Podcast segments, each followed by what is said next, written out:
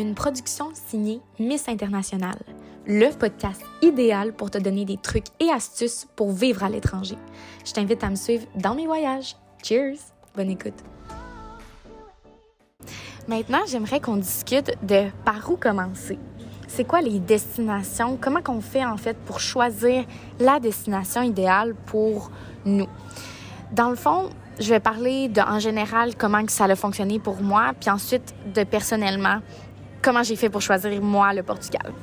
Tout d'abord, j'ai contacté mon université d'accueil. Dans mon cas, c'est l'Université Laval, mais tout dépendant de votre université, vous contactez le bureau international qui est en charge des sessions à l'étranger selon votre programme. Moi, j'ai dû assister aux rencontres d'information offertes par l'université. Puis ensuite, euh, il y a deux merveilleuses euh, filles que je salue, Audrey euh, et Sabrina, qui m'ont conseillé vraiment pour c'est quoi mes intérêts personnels et professionnels afin de choisir la destination qui était préférable pour moi. Euh, évidemment, il y a les prérequis de votre programme qui sont pas, qui sont pas négligeables.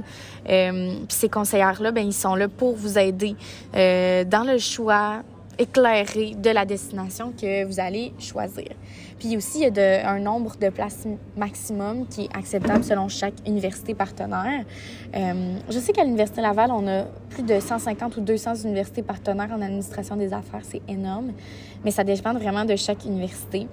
Mais sincèrement, je, je le conseille tellement. Je sais pas pourquoi tout, tout, le monde, comme en Europe, c'est tellement fou parce que les étudiants sont vraiment encouragés avec Erasmus à aller faire une session à l'étranger, de se débrouiller par eux-mêmes. Puis au Québec, je trouve qu'on a tellement des belles possibilités, on a des beaux partenaires, mais des fois, on a tendance à rester au Québec ou au Canada. Mais pourquoi pas aller ailleurs dans le monde puis sortir de sa zone de confort? Euh, puis oui, c'est ça je voulais dire. J'ai un ami en fait qui s'appelle euh, Raphaël, je le salue, qui euh, réalise présentement sa session à John Comping Business School en Suède. Il tripe vraiment. Son mode de vie est complètement différent de ce que moi je vis à Lisbonne. Je veux dire, la température est différente. Il fait comme zéro. Moi, à Lisbonne, il fait 20. Mais le fait d'être en Suède, ça l'amène des opportunités qui sont totalement autres. Évidemment, Raphaël fait présentement son master, sa maîtrise en, en, administration. Puis moi, je fais un baccalauréat en administration, ce qui est différent. Mais ça reste qu'il termine présentement son master avec sa session à l'étranger en Suède. Puis ça fait en sorte que ben, ces opportunités d'affaires pour l'étranger par la suite, puis pour sa vie professionnelle sont incroyables. Puis il n'y a pas de limite. Euh, puis il peut réaliser sa carrière s'il veut potentiellement en Suède il m'avait dit récemment qu'il a appliqué pour un poste euh, directement chez Spotify, puis il en a fait d'autres aussi euh, entrevues. J'y souhaite vraiment le meilleur. Maintenant, personnellement, pourquoi moi j'ai choisi le Portugal? De un, c'était pour apprendre le portugais parce que je me disais, oui, je parle déjà un peu l'espagnol, mais je suis pas parfaitement bilingue en espagnol. Mais je voulais apprendre un peu les bases du portugais, donc j'ai pris un cours intensif à mon université. Mon deuxième aspect, c'était que le coût de la vie était vraiment moins cher euh, au Portugal que dans le reste en général de l'Europe.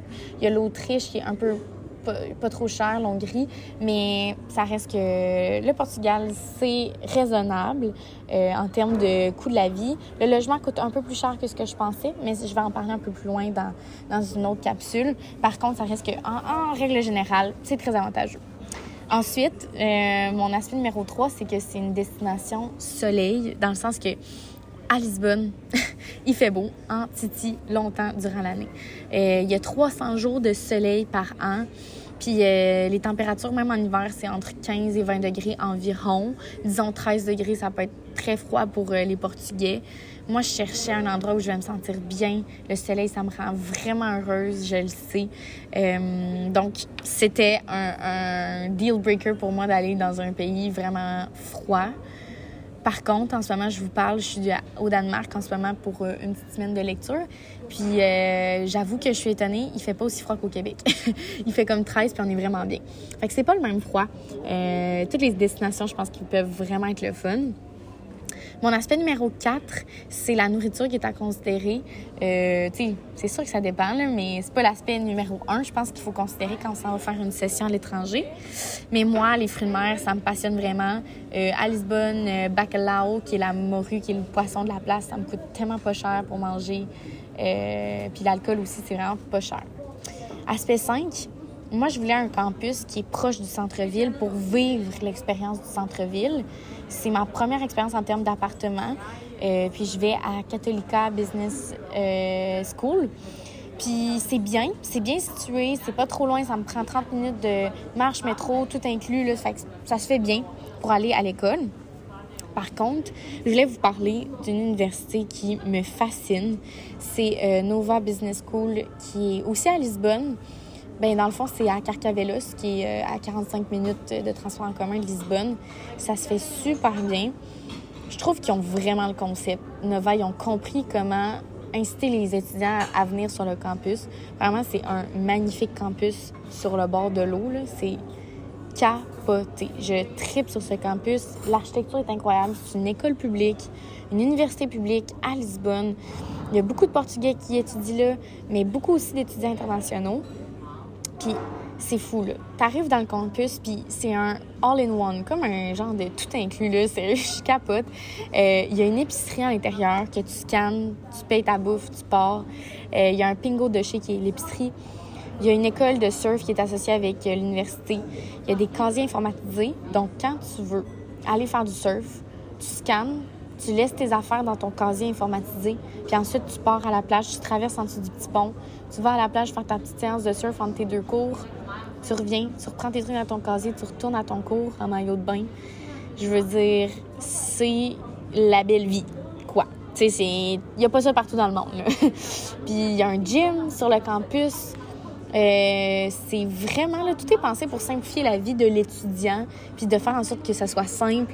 Les professeurs sont qualifiés, les cours sont le fun, euh, les examens, eux, ils ont comme pas une deuxième semaine d'examen comme à Catholica, ils en ont une. Puis en plus de ça, la cerise sur le Sunday, c'est que c'est dans le top 15 des universités en Europe.